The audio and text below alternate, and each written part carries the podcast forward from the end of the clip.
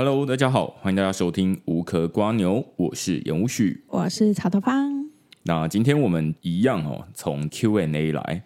因为我们在上上次念完 Q&A 之后，马上又收到了三个回复。Q&A 就是听众的留言啦。哦，对，对，想说 Q&A 是谁在发问这样子？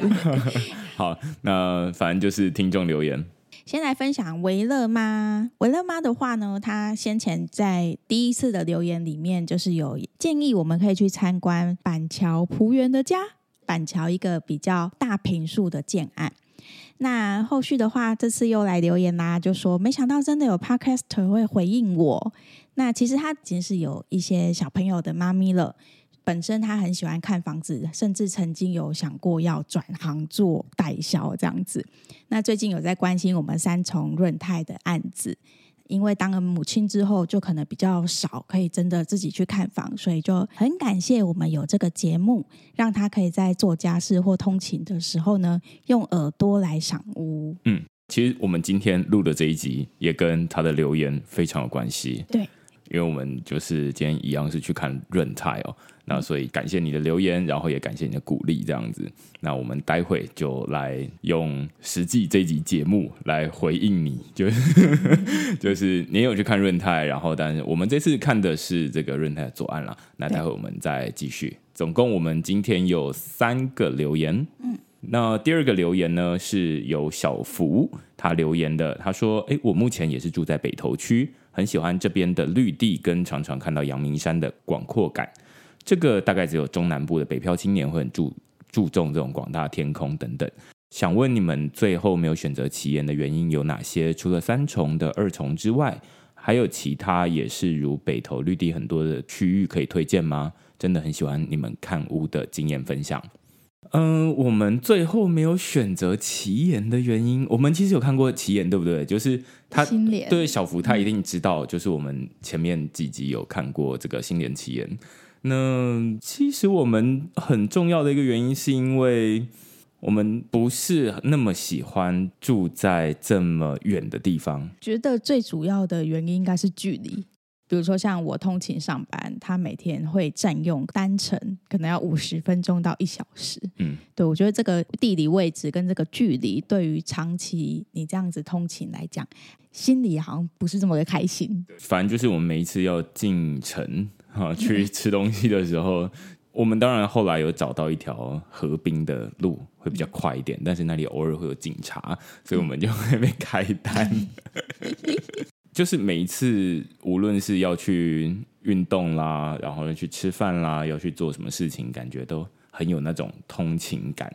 我个人啊，我是喜欢通勤感的，就是我不是很喜欢住在办公室的旁边。因为就会觉得感觉整个人生都被绑在这个工作上面，那所以我们才会想说，当初会想要选远一点的地方，但是实际上住来这边之后，也觉得啊有点太远了。觉得距离就是刚好就好吧，就是太近太远它都不太适合。但是奇岩这一区，至少在我们目前生活体验里面，觉得它是偏远的。对，然后其实我蛮喜欢，就是我也很认同你说这个阳明山这一区。有一条路，尤其是那个黄冈路那边，就是只要天气好的话，你都可以看到阳明山的那个整个山景。我超级喜欢那个 view 这样子。或是社子大桥吗？哦，对，社子大桥那边，就是如果是夕阳的话，那边也很漂亮。那应该就是我们现在通勤路上可能会让我们开心的事情。对对对。对那除了这个之外，我们就是觉得，如果它能够再近一点，可能再近个十分钟、二十分钟，那就那就很好。那所以后来我们就挑一调啊，跑到三重去。那三重它其实某种程度也有一些比较广阔的风景啊，就是在那个大都会公园那边。好，所以大概是这样。目前还有其他，你有看我们有看到其他区吗？其他区在新北，好像板桥没有这样的条件。感觉偶尔会看到一些河岸，但是如果真的是要绿地的话，可能只能找公园。对对对，所以现在还没有还没有看到这样子。条件的案子，所以就先这样。好，那下一个是 Iris。Iris 说，听完阅读台湾这集之后，他今天去参观了。之前几个月是因为在变更建造，所以销售没有报价。今天有报价了，三房六楼不含车，大约是每平五十九万。哦，这个非常的精确这样子。呃，其实阅读台湾这一集，我们之前在很多集都讲过，因为它算是一个非常指标性的一集，这样子对我们的这个节目来说，就是我们开眼界的一集。那其实我们后来有去看了第二次，对不对？我不知道我们有没有在其他哪一集。有啊，第十七集里面有说哦，对对对，所以我们后来就有去看了，那就是感谢你提供我们这些资讯，然后我们那时候也有拿到新的价格，然后他们有一些新的这个方案，例如说就是有含装潢啊等等等等的东西这样子。那我个人是如果要再去看第三次，我也是愿意啦，因为就很好吃这样子。这大概是我们今天的三篇的这个留言，但是呢。如果要说阅读台湾是我们上一次开眼界，我们很久没有被开眼界啊，但是今天我们要录的这一集，同样我觉得震撼感不减，只是它是在不一样的地方。那我们就进入今天的正题。好，我们今天参观的建案是在三重的左岸。是的，我们又回三重了，但这次我觉得是有一点惊喜跟差异感的了。左岸呢，这次参观的家是润泰丰左岸，那基地面积总共有两千八百二十九平，公设比偏低哦，是三十一点六 percent。基地位置是在新德路跟苏虹西路的交叉路口，总共会有三栋，其中呢有两栋是二十六层楼，一栋二十七层楼，地下的话都是开挖到地下三楼。那总共会有三百三十八户住家跟十一个店面，格局规划是以三到四房为主，最小的大概是三十二平。另外呢，预计交屋的时间会是在二零二五年的九月，现在应该已经是盖到差不多二十楼吧，我记得。他说二十楼。这一集呢，其实我们是你在问说，哎，最近又有什么建案可以看？好像没有，对不对？我就说。地点我们是还不是很确定啦，因为最近才刚开发一个新的土城，对不对？那上一集我们就录土城嘛，但是我们好像一直没有去针对建商呃专门做一集这样子。那所以哎，最近我就有看到啊，就是好像有这个建案叫润泰丰左岸，只不过呢，它这个地理的位置是可以说我们地头蛇啦。我们地头蛇就是对于这个三重的左右岸。其实不是因为我们特别偏好这一区啦，某种程度也是因为这一区它这几年的建案很多，对对对，建案非常非常的多，所以你只要听到哎有很多新的建案，可能说不定有一半都落在这一区这样子，那它也可以代表说哎这一区现在正在发展。对，呃，我们这一次主要是针对这个润泰这个建商过去的，嗯，因为其实润泰丰左岸它开案其实有一段时间了。应该开案差不多一个月，然后一开始没有想说要马上去看。第一个原因是因为它就在三重，第二个是因为其实大家都知道润泰它就是品牌，品牌它可能真的是很实在，或者是它可能真的有一些品牌溢价，所以其实我们搜寻到的一些资讯，就是它的这个开价都是明显的比左岸这边的其他建案来的高。那也知道它本身是没有小坪数，比如说像是两房的这种规划。那一开始会觉得，哎，好像比较不适合我们频道的定位。只不过后来我们就是决定，哎，都还没看过润泰的案子，好像很好奇，就想说，到底为什么它会比别人贵这么多？所以后来就想说，哎，那没关系，我们就是去了解看看，看润泰到底是厉害在哪边，这样子。对。之前其实大家在这个看房子肯定知道，就是有两个算是蛮知名的建商啦，一个就是润泰，一个是国泰这样子。那当然还有其他的我们还没有发掘的知名的建商。那但是国泰我们之前有看过，叫国泰雍翠，国泰雍翠，那时候也是大爆预算。对，那时候就是我们就想说啊，看这个有钱人都住什么好了这样，然后我们就过去，然后顺便也了解一下国泰。然后那时候我们对国泰的印象就是，哦，那他们就是很负责，即便是几十年的这个老公寓，他们都会去做服务，即便超过他们的服务的时间。那这一次我们看润泰呢？我不知道你有没有什么简单的心得要跟大家分享？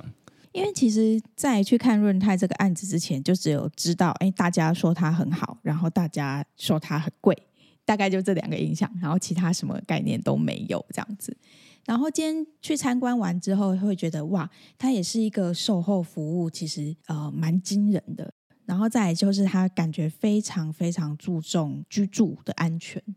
对，我觉得这个是让我最印象深刻的两个地方。嗯，我也最一开始就像你说的，我们本来想说啊，那二重、三重我们已经看很多了，我们这可以反映就是我们的节目某种程度会对这种区域会更有兴趣一点。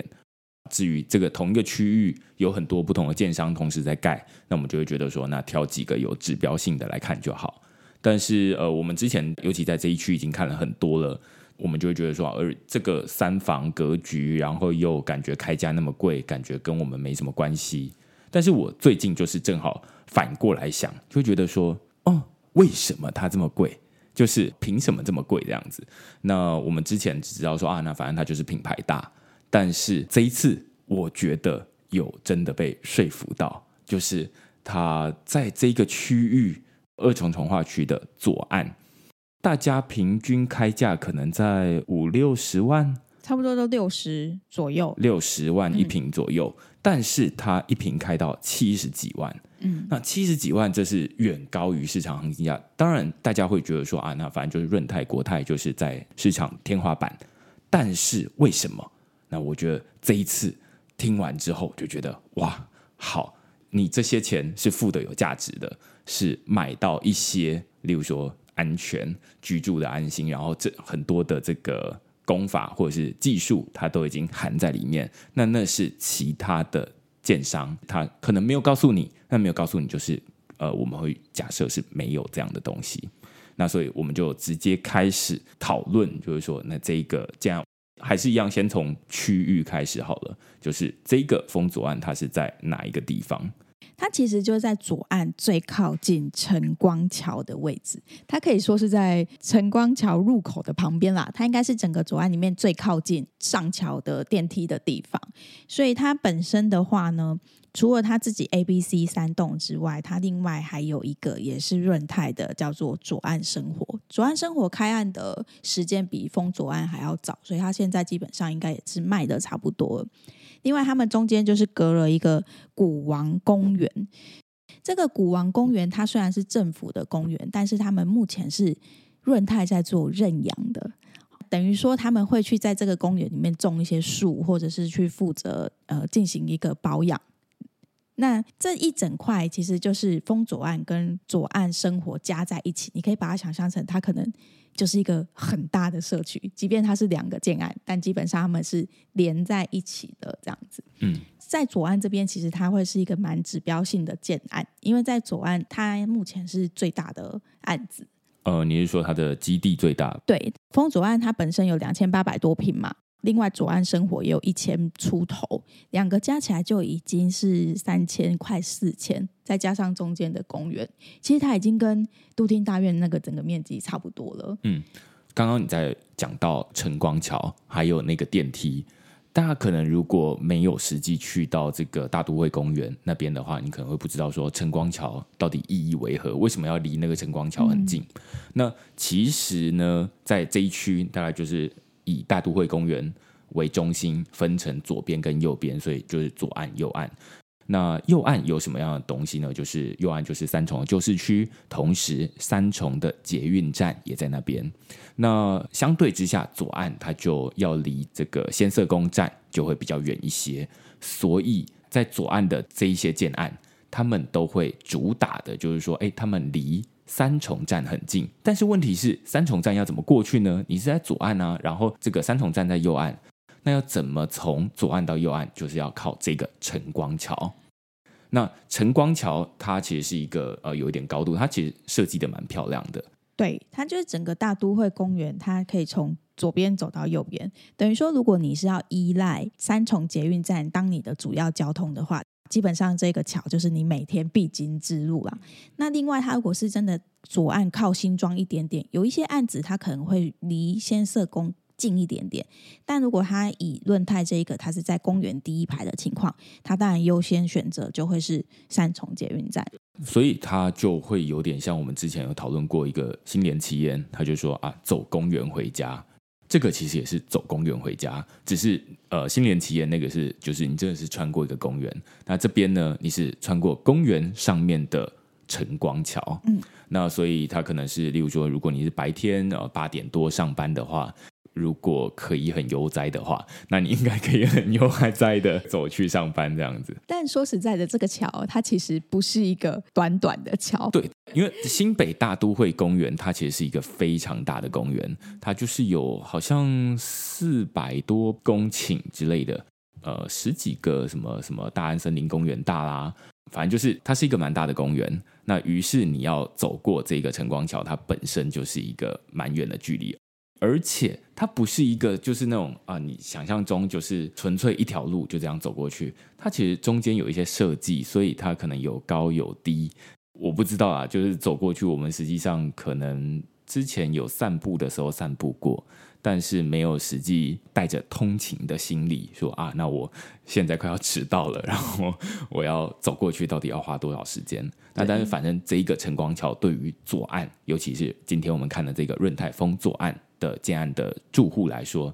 应该会是一个非常重要的交通枢纽。对，这个其实蛮有趣的，因为大家都知道，它已经是左岸里面离桥最近，可是也知道它这个桥，它走下来可能还是要个十分钟左右。所以那时候蛮可爱的是，这个社区他说会，你签约的时候会给每户一个滑板车，电动滑板车。对，就不知道大家在路上有没有看过，最近好像慢慢开始会有一些人骑那种。电动的滑板车在路上，他就说，你就签约的时候会给你，那到时候呢，你就可以骑这个滑板车过桥。我觉得这个很好笑，就是因为之前我们会觉得说，你卖左岸的房子，然后你跟我说你离三重捷运站很近，我每次都觉得很牵强。嗯，那个明明就是晨光桥，有走过的人就知道说，那个如果是下雨，你可能不是很想走；大太阳，你也不是很想走。晚上如果晚一点，可能还好啦，那边还好，但是。就会觉得 大都会公园有点远，那但是后来听到他说啊，那你只要签约，我们就送你一台电动滑板车，就觉得，我觉得听到真的有一种会心一笑的感觉，而且他们想了蛮多贴心的地方，就是他还说，因为其实晨光桥的这一边是丰左岸，那晨光桥另外一边三重捷运站这边润泰，它其实也在盖一个就是捷运共构的润泰捷六岸。就是这边一样有一个大型的 City Link 跟社区，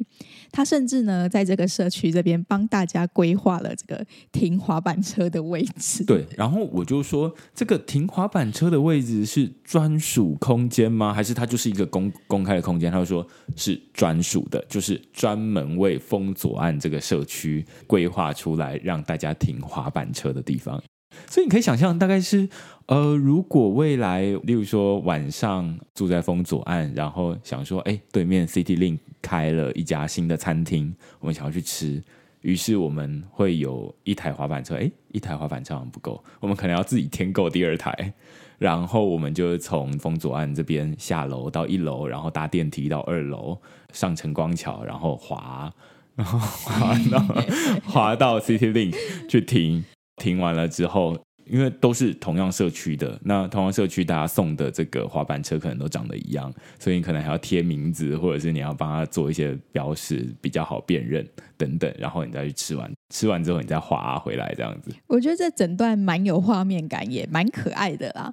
想象起来，它可能还是会有一点点没有这么方便，但是我觉得它已经大幅帮大家缩短这个晨光桥的距离了。我觉得之所以会送这一个滑板车，嗯、我觉得这开启我们那一天最一开始会觉得说，哦，对这个建案有更有兴趣的一点，就是你好像会感觉到他有一点诚实的感觉，就是、嗯、对你也承认这个其实有点远吧，这个走不到吧，所以我们用滑板车来替代，我觉得这很 OK。但是反过来说啦。就是我会觉得，这也凸显出说左岸他现在的生活机能还没有那么足够。例如说啊，你想要在左岸那边吃一些什么东西，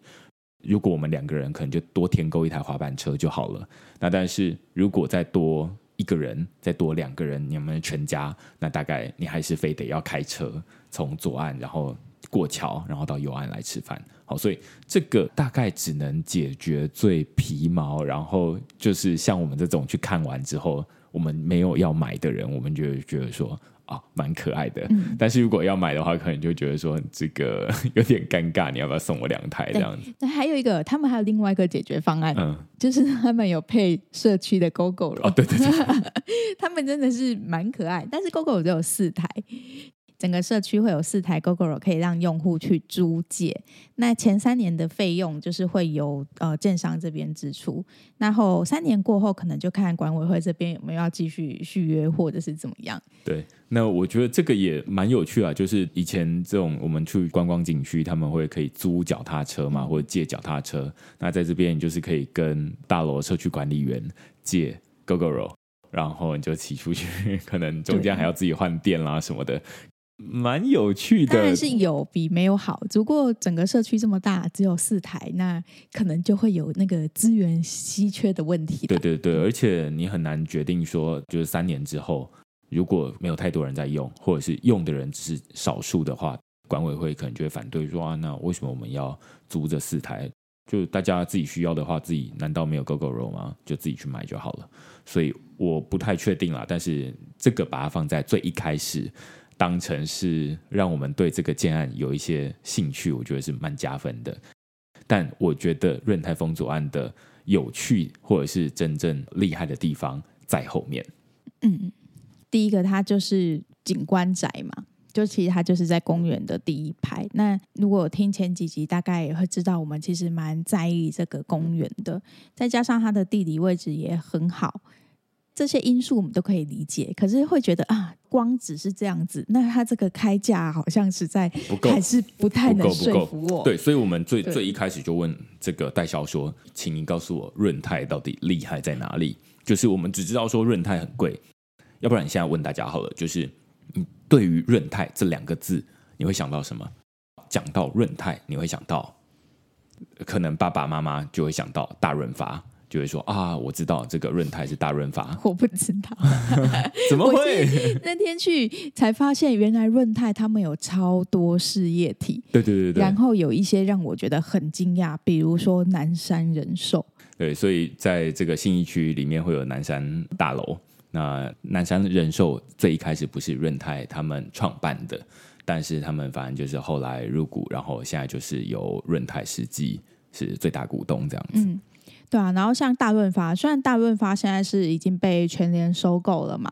但其实他至少在我们这一代应该都还知道大润发是什么，可能下一代就不知道。对啊，或者是我爸妈他们就是哎，对于这种大润发是很熟悉的，就是啊，那以前大家要去大卖场的代名词嘛，要不然就是家乐福这样子。那只是哎，现在大家要讲到润泰，可能你要跟年轻人讲，他们会觉得哦，会需要用其他的名字。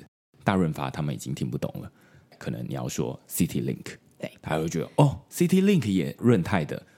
大家就觉得哦，原来是这样哦，或者是鸟屋书店哦，鸟屋书店它虽然不是润泰创立的，但是它是日本的品牌嘛，然后由润泰代理进来，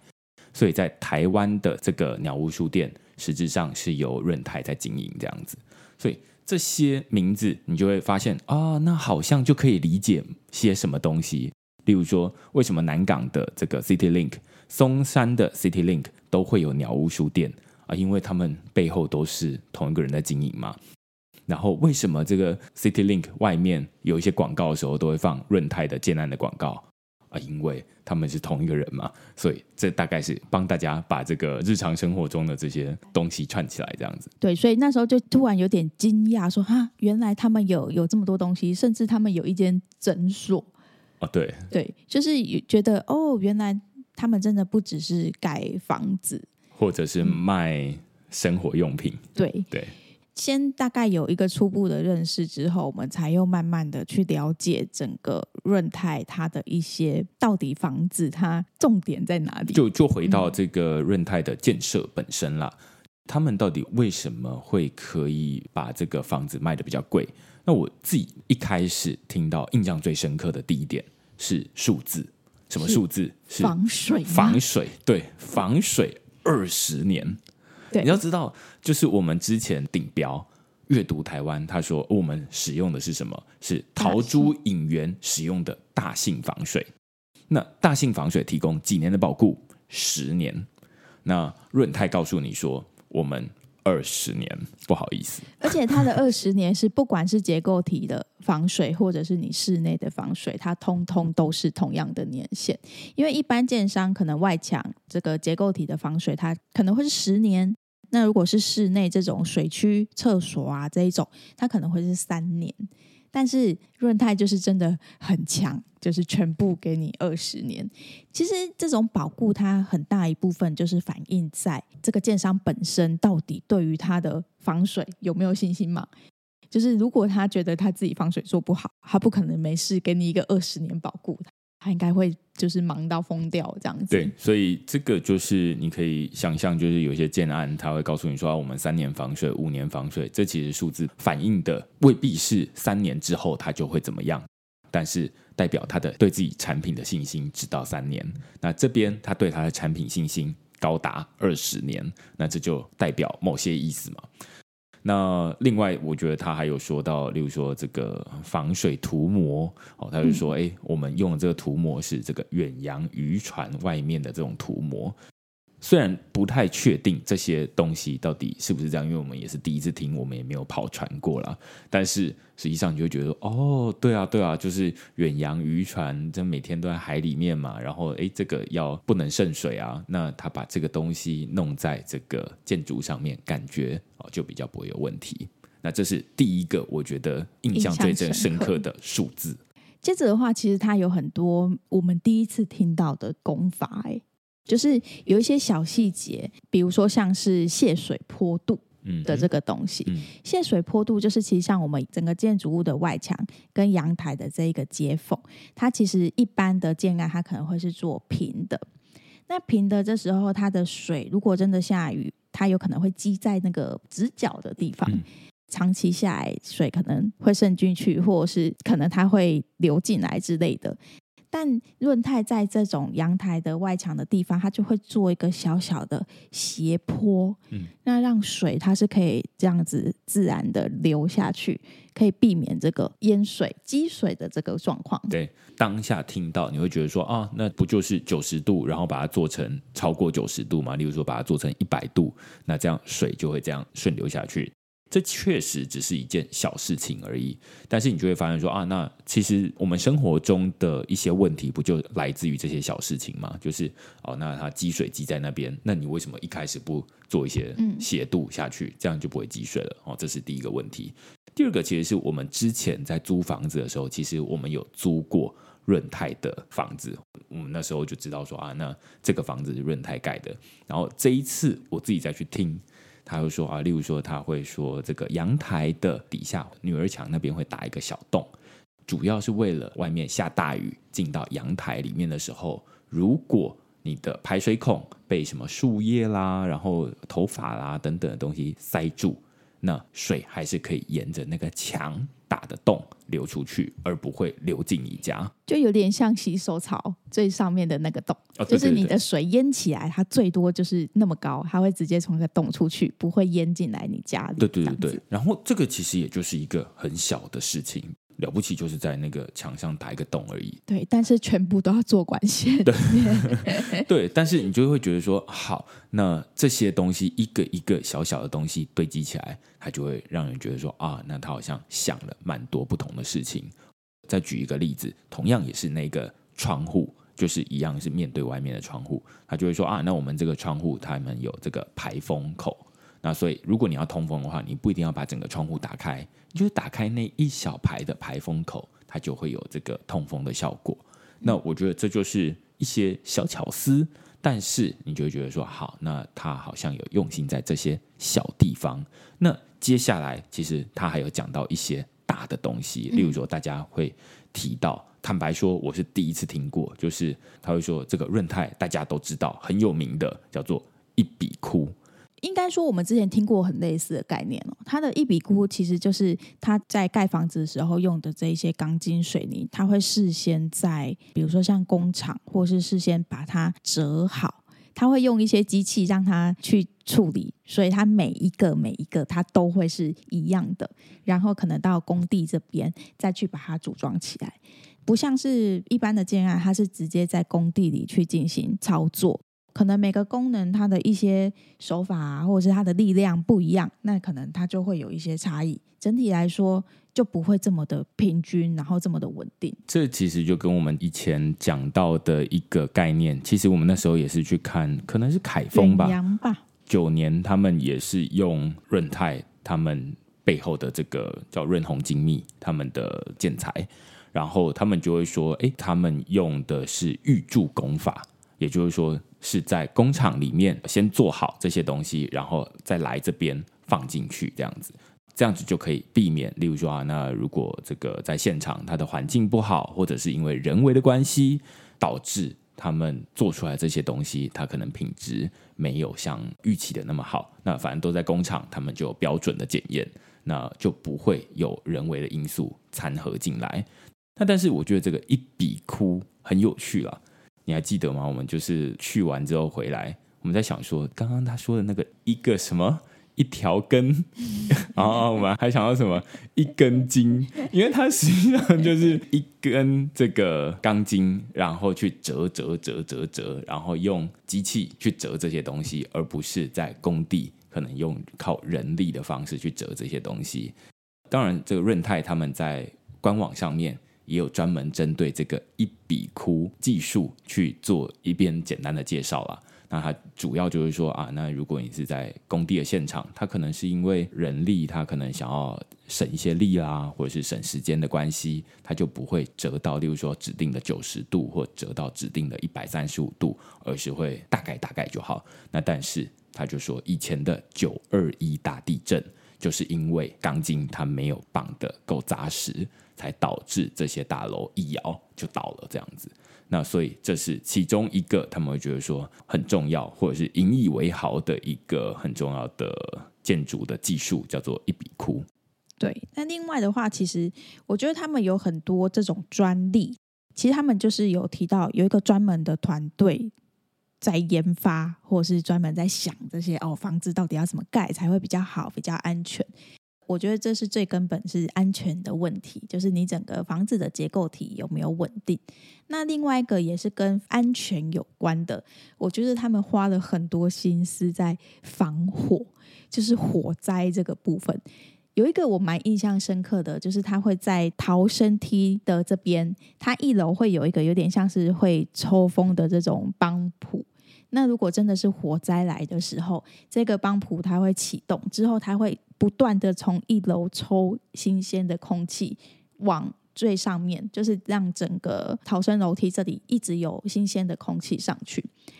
这个就是第一个空气保持新鲜之外，第二个它可以让呃浓烟，大家可能会知道，很多人他不是真的直接因为火被烧死，他们可能是因为浓烟先呛到昏倒。之后，他们才会不幸的会死掉这样子。那它会有点像是，比如说大家去商场，你可能电动门打开的时候，上面会有个很强的风嘛，让里面的冷气不要跑出来，有点类似这样子的感觉。它下面一直有风抽上去的时候，它会有个压力，那会让浓烟它有点进不来。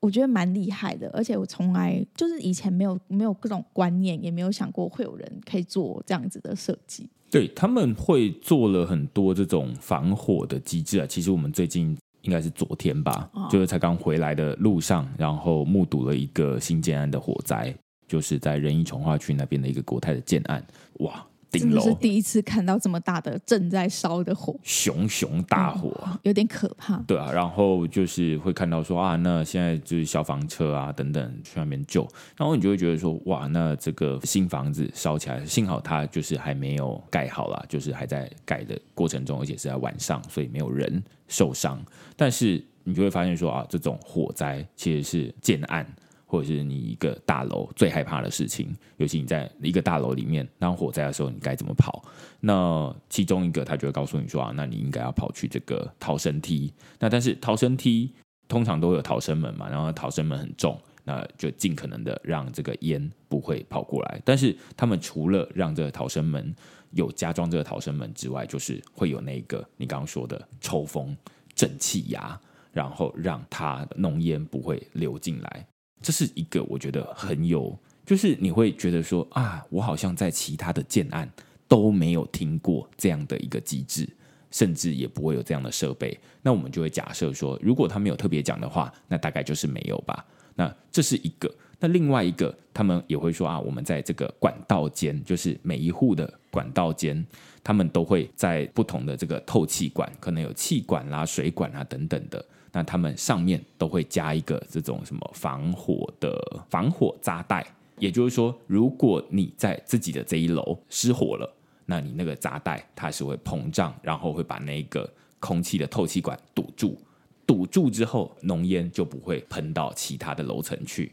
那所以这就会保护其他的楼层的这个住户的安全。那我觉得这都是一些小巧思，你就会觉得说，诶，他有加这个东西，你就会觉得好像更安全一些。对，我觉得这个已经超过巧思的程度，巧思有点像是呃刚刚讲的那种 GoGo 或者是电动车的这种小可爱。可是这一种，它是你会觉得天哪，他们怎么可以想得这么周到？今天当然是没事的时候，大家会感觉不出来。每个建商它可能有什么样的差异，但是万一真的遇到了，那你就会知道你的钱就是花在这种可能真的跟你的生命安全有直接关系的这些地方上面。对，另外一个同样也是我们之前租屋的地方，那个地方它竟然有一个叫做这个防灾指挥中心。那这一次我们听也才知道说，哦，我们以前一直想说，那防灾指挥中心到底是谁想要盖的？后来才知道说，哦，原来是只要有润泰的建案，可能都会有这个防灾指挥中心。那主要的目的就是，他们公司也有一些人会去监控这些呃不同的建案，看他们有没有什么样的状况，有可能是台风，有可能是火灾，有可能是水灾等等的。所以你会发现说，润泰这间建商，他们对于安全。非常的重视，就无论是结构的安全、防火的安全，或者是你住在里面这种水泼进来会不会因为积水，会不会因为什么样的状况危害到你的生命财产安全的部分，他们好像都很重视。就是像我们一开始有提到，它有点像开眼界的感觉嘛，但它跟阅读台湾的，我觉得整个方向是不一样。他们在这种建筑的过程里面下了很多功夫，除了像这种安全之外，另外一个他们也在大家可能日常生活中会遇到的一些小问题上面，很用心的去做改善。第一个就是。像我们现在这边就很严重，我们常常会听到隔壁开水的时候，墙壁里就会发出那种呼那种水声。你说它是一个什么大问题吗？它不是，可是长期生活下来，它就有点扰人。那他们也有发现这个问题，所以他们会在管道间这边加了一些隔音棉来解决这个状况。这我觉得是其中一个蛮印象深刻的地方，可能就是因为我们现在就有这种困扰。那另外一个就是，比如说我们同一户可能有人在洗澡，那假设另外一个人在厨房要洗碗的时候，你两个地方同时开水，那通常在洗澡的那个人就会突然就发现，哎，水变小了，或者是热水被分掉了。对，至少我现在住过这么多个房子，每个其实都有这种问题，这应该很难避免。但是润泰他们也已经想到了。他当然没有说他到底怎么解决的，我其实是蛮好奇他怎么解决的，因为他就说哦，本来这种热水管他们是互相串联，然后串联它就会造成说你这一个洗手台他们用的热水管跟你在洗澡的热水管是同一个，那其中一个开了，那另外一个当然是变小了，或者就没有了。嗯、那于是你在里面洗澡，当然是要叽叽叫嘛，就是我说我的热水呢，谁把我的热水拿走了？你可以晚一点再洗碗吗？或者是如果你是家里有两个浴室，两个人同时在洗澡的时候，其实我自己家里就老家就有这样的问题，所以我们家里都会尽可能就是谁在洗澡，另外一间就先不要洗。只能其中一间在进行，不能两间同时进行。那他就说啊，那我们现在解决这个问题，让两边相互独立，但是热水大家都不会少。对，哦，我觉得这很厉害。对，这些让我们一直很惊讶的地方分三个部分。第一个，它在结构本身跟安全上面做了很多我们以前没看过的事。第二个，就是它在整个居住品质上面，它解决了很多噪音，或者是我们大家平常会遇到的那种小小的。虽然好像不是很严重的事情，但就是会觉得不方便的东西，他们都想办法解决。那另外还有像外墙，他们都会用隔热砂浆。这我记得之前在国泰雍翠有讲到，那时候是第一次听到有隔热砂浆这一个材质吗？总之，在外墙中间会多一层东西，它可以阻绝热气，让同样的太阳在晒的时候，你室内的温度是稍微比较低一点。那冬天的时候，它也会有一点保温的效果，就你室内也不会这么冷。对，这就很适合西晒的房子嘛，就是很害怕西晒，然后通常这西晒的这个房间冷气要装大台一点。嗯，那如果诶你这个外墙你本身就已经有放隔热砂浆，那你的冷气可能就相对比较省电一点，类似这样子。对，所以这个的话是可能算第三个好了。那另外还有一些小地方。比如说，像是电动车的车位，现在已经有越来越多的建安是每个位置它都会帮你预留管线，这个已经不是什么呃稀奇的事情。但润泰它就可以把每一个管线的电表，它可以直接接到你家里，也就是说，你可能不用跟管委会去在那边算。呃，你那个电这这个月几度几度，它可能就直接算在你的电表里。我觉得这也是解决一些生活中的小麻烦。对，所以你就会发现说，其实本身它就在盖房子嘛。那有一些东西你事后可以换，例如说刚刚说的那种什么窗户，它要换有透气的孔啦等等，你就换自己的窗户就可以了。那或者是有一些东西，但是它其实如果在盖房子的同时，它就已经把这些大型的硬体。无论是挖洞啦，然后你那个窗台要有斜度啦，或者是要有防火啦等等，这些东西全部都把它做好在那边了。每一户都是标配，那你住起来会比较安心，也会比较舒服一点。那更不用说这个楼地板，他会说啊，那现在楼地板的标配大概是十八公分嘛，就是新建案大概十八公分的楼地板的厚度。那他就说啊，我们这个楼地板厚度总共加起来有。二十五公分，这个很惊人，因为他们其实是旧建，他们已经盖三年了，所以他们是旧的建造。那旧的建造就是包含你的雨遮会计平，现在已经不计了，所以他们这个也会反映在价格的计算上面。那另外，可能旧的建造最古早的时候，我记得法定标准好像是十一或是十五公分，十五应该是十五，对，但是在法定的标准可能只有十五公分的情况之下，他们就已经 自己盖到二十五公分。而且其实之前这个法定的标准里面，它并没有规定要有隔音材质，是后续改它才会变成。因为现在很多建案都有木地板，是因为木地板里面它通常会有一个隔音层。但在法律都还没有规定他们的时候，他们都已经把这些东西想好想在里面了。对，所以你就会发现说，其中一个啊，就是大家会说啊，现在这个新的大楼的公设比越来越高，对不对？那呃，其中一个政府就会告诉你说，这些公设比就是用来避免什么意外发生的啊，那所以你才要逃生梯啊，你还要什么东西啊，这些通通加进去，以前都没有，所以以前可能会发生某一些意外，当然不是大家都会发生，但是你只要发生一两个，大家就会觉得说，那这应该要检讨。那现在我觉得他们在做这些东西的时候，做这些安全的设施的时候，我觉得某种程度都是领先于目前政府的法规。他说啊，那呃十五公分肯定是以前大家觉得说十五公分是十五公分啊，那所以很多建案都做十五公分，但是还是引起了上下楼层啊，楼上他们有很多小朋友在那边跳，那十五公分根本就不够，所以才会后来改成十八公分。但是他们在十五公分的状况下，他们就已经诶说，那我们做二十五公分，那你就会觉得说，你多花的那些钱，你好像你就已经知道那些钱最后跑去哪里了。他就是在盖房子的同时，就会告诉你说啊，那你看我们本来如果有一些建商，他给你三年的防水，我们给你二十年，然后这个浴室本来给你这个到一百八十公分，我们给你到天花板。那甚至是这个干区，就是在外面不是水区，它也给你可能一百二十公分之类的防水，就是一个一个堆叠起来，你就会知道说啊，那成本大概就是出在这边。那这个就是你花钱最重要，想要买到什么东西，因为很多人房子是他人生最大的一笔投资。那如果你的房子发生了什么意外，通常也都会很危险，就是。通常问题都很大，你家里没了，大概该怎么办？那现在虽然你买房子会买的比较贵一点，但是你未来住起来可能也会比较安心一点。我觉得有一种房子加保险一起买的那种感觉，然后你住在里面会住的比较舒适一些。反倒是它在里面的内装用的还比较普通一点，就是没有说啊用的非常的厉害，像之前的这种阅读台湾这样子。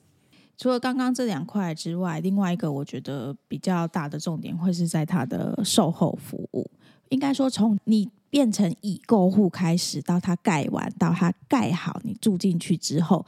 它都会有一些蛮特别的地方。比如说，它可能会有举办一些施工流程的参观。这又跟之前那个阅读台湾蛮像的。对，他们就是会带。已购户去看他们的工地，我觉得这个其实就是反映信心啦。你工地一定要管理得够好、够干净，或者是你就是要够公开透明，你不怕人家看，你才会可以举办这样子的活动。那另外，他可能会在工地附近架一个那种有点像摄影机，然后你就可能就可以看到你家慢慢的长高、长高，类似这样子。我觉得这个很贴心，因为像我们现在买了。房子还在盖嘛？那我们可能有一个已购户的群组，刚好有人就住在呃我们未来的家的附近，所以他们家是可以拍到工地的一些状况。像如果他们有时候分享一些哎现在盖到哪里的这种照片，我们就会觉得啊，就是看的蛮开心的。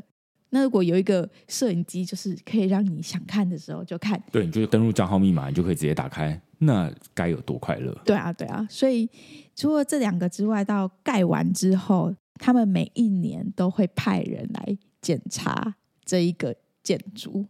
我觉得蛮厉害。虽然他没有具体的说是会检查什么东西，有可能是管线，或者是可能房子的一些东西，但是你就会觉得，哎，有人会来定期，有点像是一个人。你就是每年要身体检查嘛，健康检查。那这个房子，他们也会每年派人来帮你巡逻。可能很多事情，甚至你还没有发现，他们就先找到问题，甚至帮你处理好。对，我觉得这个就跟大家传统中印象中的建商会很不一样。就是以前会知道说啊，很多这种一案建商，换句话说，他盖完这个房子，他根本就没有打算要负责，他就跑了。那未来你如果这个建案它发生什么样的事情，无论是漏水，或者是呃这个瓷砖掉落，或者是什么样的东西，他都不管。那个润泰他反而是反过来，他不只是啊在那边等你找他，他甚至是反过来直接找你。他就是每一年派人来找你说啊，那这个看起来我们帮你做房屋的健康检查，看看它有没有什么问题，然后有问题我们再来帮你看看要怎么修理这样子。那其中一个他们很引以为豪，就是在过去我不知道是二零零几年的时候，对对对对，在那边也有一个这个建案，他们就是说是疑似海沙屋的这个建案，然后他这个建案好像已经。二三十年，对，他的故事应该是说，就是当初在盖房子的时候，可能大家还没有发现会有海沙屋的议题，那政府那时候也没有相关的一些规范。那等到可能二三十年过去了，突然发现，哎，这个房子可能疑似是海沙屋。那润泰这时候他们就说：“好，没关系，大家既然有怀疑，我们有这个疑虑的话，那我们就整个。”重盖，对，我觉得这很屌，超夸张。但我当然是不会过度神话润泰，说啊，那他们好像大家只要疑似，他就要帮你重盖，要不然大家大概都会跳出来说，哎，我也怀疑都可以换新房，对对，我有怀疑这样子。那我相信他们应该也是有一些自己的这个判定的。标准，对对对对，会觉得说，哎，有可能是这样子，所以他们才会做出这样的决定。那最终当然就是像刚刚说的，他就直接把这个二三十年的建案，他就说，哎，我们这早就已经超过我们该保固的这期限了，但是我们就是不止就是负责，而且我们还负责把你打掉，然后重新盖一个新的，然后在二零一八年的时候重新盖好了。所以现在二零二三年嘛，他们现在大概是住五年的新房子，好快乐，对，真的好快乐哦。而且他们中间在拆房子的时候，还让这些人去住饭店。他是这么说啦，嗯，但是我们不太确定到底是怎么样。对，但就是觉得，总之能做到这个程度已经太强了。对对对对，嗯，就是因为这样子要整个拆掉，然后要重建，那都是好几亿的钱。那到底能怎么样这样做？我觉得中间肯定有一些。可能没有那么美好的东西，但是我们大概听到就是说，哦，好，那他曾经有做过这么一次，我相信这是其他的建商大概很难会这么做的事情，这样子。他们大概就盖完之后，如果有问题，最好不要来找我，更不用说我自己来帮你找问题，有点像是你干嘛找自己麻烦的这种感觉，这样子。对，整体来说，就是我们觉得厉害的地方，第一个居家的安全，然后第二个可能建材跟工法，在就是想到了一些我们平常会遇到的小困扰，他们都已经考量并且帮我们解决了。这个的话，其实我们整个参观下来会觉得蛮爽的。就是一直有好像得到新的东西，没听过的东西。可是这种开心的感觉，跟阅读台湾的这一种，你的内装很精美，或者是厨房让人很快乐的这种感觉，好像又不太一样。对，就我们事后去分类，就会说，哎，像这种润泰的建案，我们知道了为什么它贵，因为它在安全，它在盖房子的时候，它盖得很好。所以我们最终就会说出跟大家听到的一样的话，就是润泰他很会盖房子，他盖得很好。那到底什么是好？就我们中间花了这个四五十分钟在交代这件事情，就是说，哦，那他在安全啦，他在贴心的设计啊，让你住的时候不会吵啊，然后火灾的时候可能灾损可以降到最低啊，等等的。你可能住起来有问题的时候，你都可以随时找得到他们。那这是其他的建案，你用钱也买不到的。那所以，我们后来就开始会分类一些建商。哦，我们现在好像大概知道，有一些建商他们很会做内装，哦，以这个诚实建筑为代表，他们就是用到让你觉得爽，但是当然价格也会反映在它的这个价格上面。那像这个润泰或国泰，他们就是会说啊，那我们讲究的是服务，但是润泰让我们知道，国泰反而我们那一次没有那么强烈的感受。那但是润泰让我们感受到的是他在盖房子的工法跟用料上面是让我们觉得很放心，甚至是物有所值的。那另外可能还有一些建商，他们可能是很会列地，很会买土地，总是很强的位置。对，就是那些位置，就是很精华的地段都被他买走了，但是他就是盖一些比较负担得起、比较经济实惠。那但是你可能没有办法享受到这么奢华的内装跟那么完整的结构的建案，所以每一个建商好像都不太一样。那当然也有一些建商处在中间，好像价格贵贵的，但好在哪里？好像就是好在一些印象分数，或者还有一些建商他们是说不太出来，反正他就是有盖了一些房子。好，所以这一集我们可能已经到第十八集了。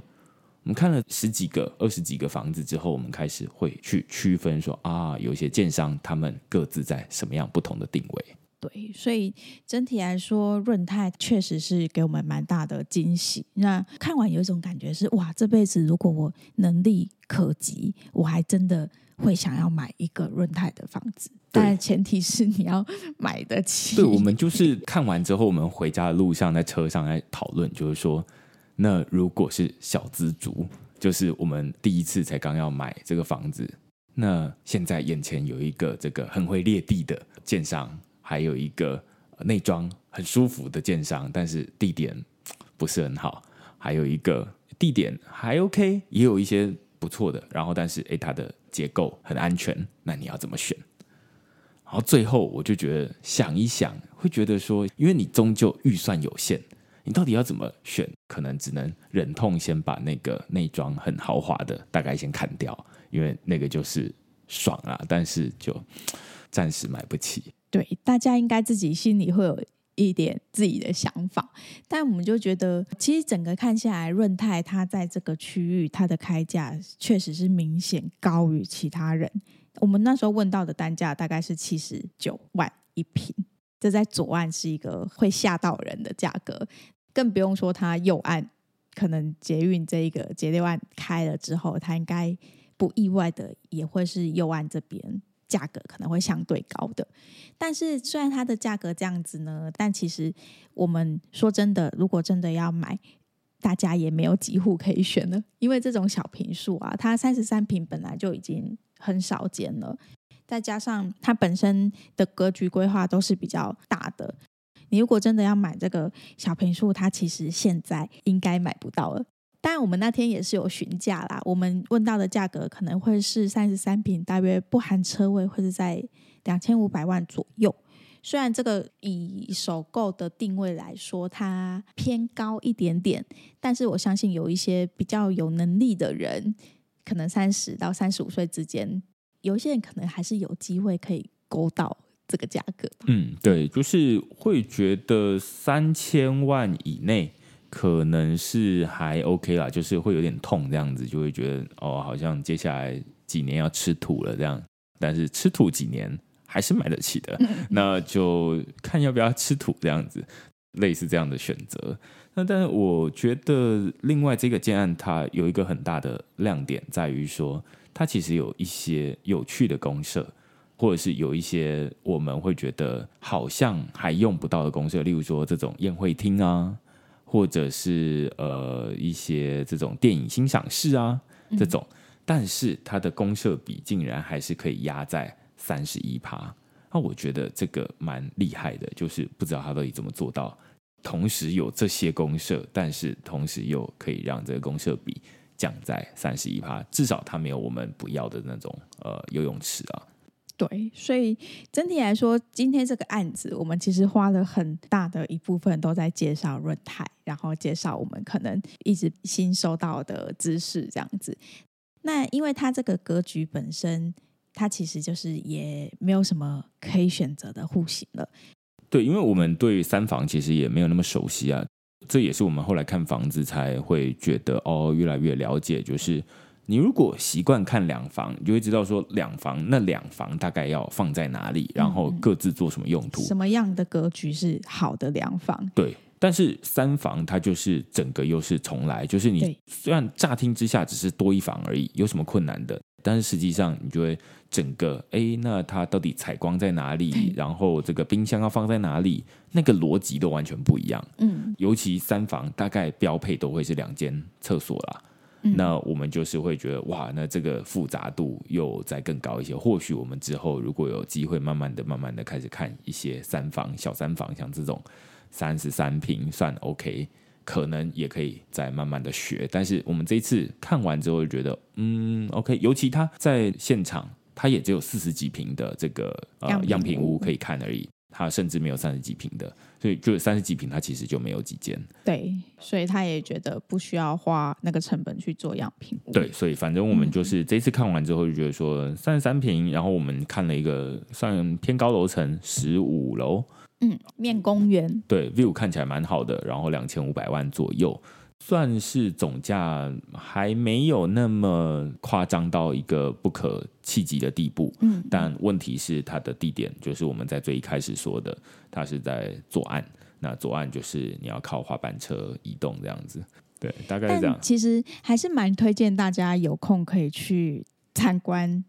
可能不是这个案子啊，但是我觉得像润泰这样子知名的鉴赏，大家有空可以去了解一下。哎，那他到底为什么会这么样的有名？或者是他的口碑到底是怎么样建立起来？这个其实蛮也是蛮长知识、蛮开眼界的。对对对对，如果现在就是要说啊，那很会挑地点，大家会知道说啊，有一些很会挑地点的建商，那有一些这个内装内装很不错，我们之前已经介绍过几个了。像之前这个新美奇，它可能可以让你换一些克制化，一些克制化，但是呃，城市建筑它可以让你几乎全克制化。嗯那润泰这一个建案，相对之下，他已经说啊，我们已经建到已经快结束了，所以根本就没有办法让你可变。对，这其实蛮可惜的。我觉得这是优点，也是缺点，因为它其实润泰很多案子，包含像现在的呃右岸这个捷运站旁边，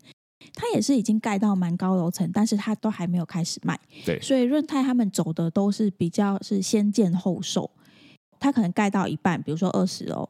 它才开始慢慢的卖，这个对于消费者来说，就是第一个你可能不用等这么久，那第二个就是感觉你会比较有一点安全感，就你至少知道哦，它的进度已经到哪边，然后有没有顺利。可是另外的缺点就是你就会少了客变的空间。对，另外一个是你付款也会比较急迫一点，对，因为你就没有办法有那么长的时间慢慢等它打地基，然后再慢慢盖到一楼，然后慢慢付款。而是啊，它已经快盖完了，所以你最好这个前面的钱除了贷款之外，你都要准备在那边。对，我觉得这个销售的模式感觉有点不上不下。你要花比较多钱，但你不能直接拿到房子。可是你在那边等，但你又不能客变，会有一种就比较尴尬的感觉。可是他们目前确实都是比较多，都是先建后售的这样。对啊，所以这个就是我们这次看完润泰的房子，会觉得算是蛮值得分享给大家，嗯、然后也蛮开眼界。虽然它的那种爽感没有那么直接，没有像上次看阅读台湾这么直接，因为阅读台湾那些东西是你每天每天都可以用得到。厨房你就是每天一打开，想要下厨的时候，就是开那个抽油烟机，你就觉得爽这样子。嗯、但是润泰他的房子，它没有火灾的时候，你你真的是希望你都不知道哈？对，就是对，这其实有点，这其实有点矛盾啊。就是说，你花了那些钱在那边等着，但是你。最希望的是你这辈子都不要用到它，就是一种买保险的感觉吧。对对对对对，就钱花了，但是你也觉得最好还是不要拿回来。对对对，所以这个就是可以给不一样的选择。如果哎你是这个本来就已经呃有一点余裕的人，那你就哎我本来就有钱可以花钱买一些安全，这对我来说很好的投资。但是哎如果你是本来钱就已经没有那么够了，那我可能就是。想要跟他赌一下，呃，我们保险买多一点，